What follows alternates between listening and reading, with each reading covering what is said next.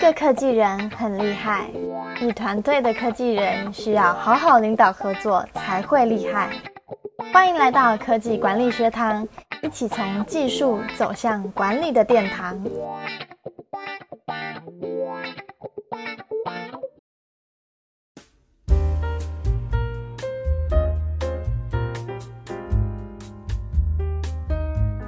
管理 Tips：工厂最佳 KPI，生产者必学的 OEE。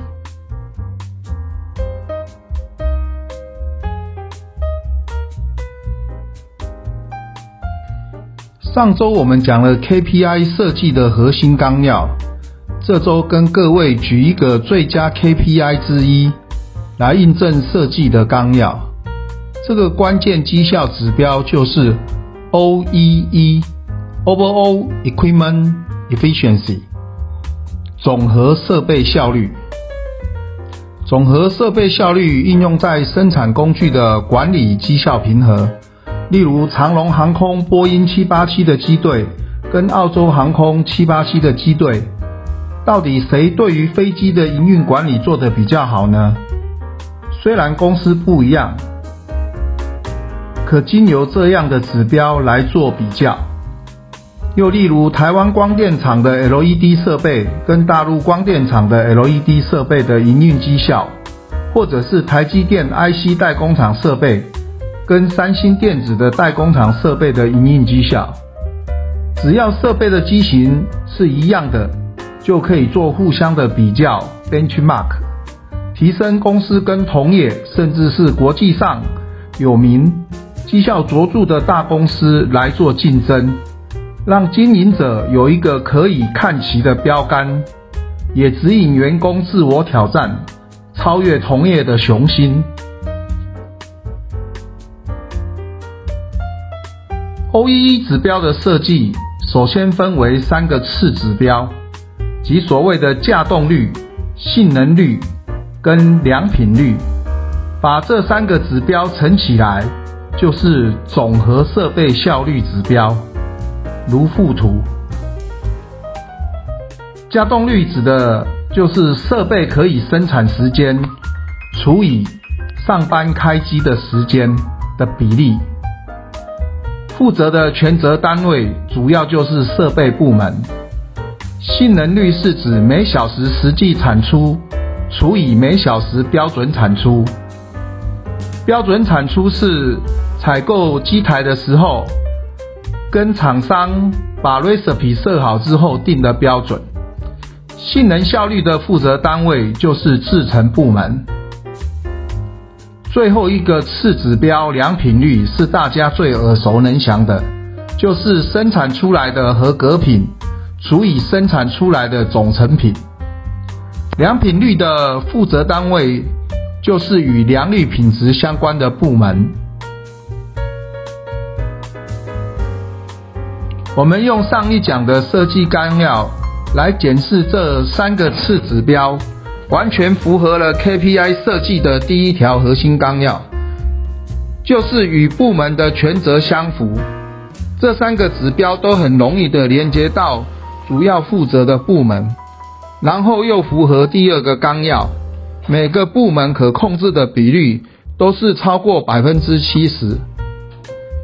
而且最厉害的关键是，这三个指标面面俱到的把一个工厂的营运绩效做了最好的平衡，可以防止单方面拼命挤压某一个指标而造成的偏差。例如，如果我们只注意设备的架动率，当设备状况不佳时，放慢生产速度，就比较不容易产生异常或是设备宕机。虽然设备的架动率好看，但牺牲到性能效率，这时就要由制程部门来负责监控每小时的产出。如果每小时的产出掉下来了，就可以从性能率看出来，反查出架动率的失真。同样的，当制程有点异常的时候，也有可能会用别的方法让它继续产出。虽然每小时的产出数量是达到的，可是这中间夹杂了不良品的风险。因此就会在设计一个良品率的指标，去制衡不良品的产出。而良品率的最终评判是交到客户的手上，无法自我欺骗，所以这样就绝对不会有弊端的产生。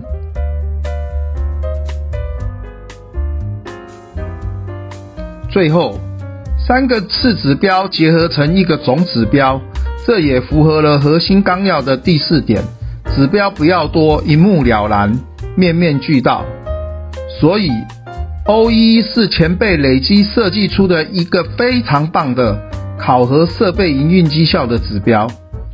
一个指标里面就把三个次指标互相平衡，而且可以看出工厂。各个部门及整体的营运绩效。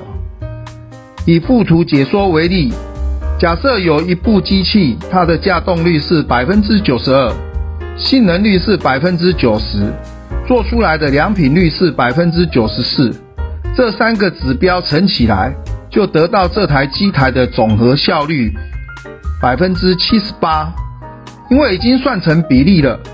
所以，只要知道它每天的或每月的理论产能，去乘以这个七十八 percent，就可以得出它的每天、每月或是每年的实际合格总产出。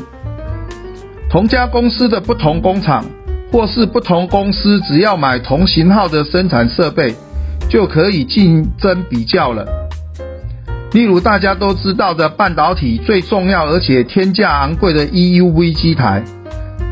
它的理论产能是打广告众所皆知的，这就是容易比较的重点。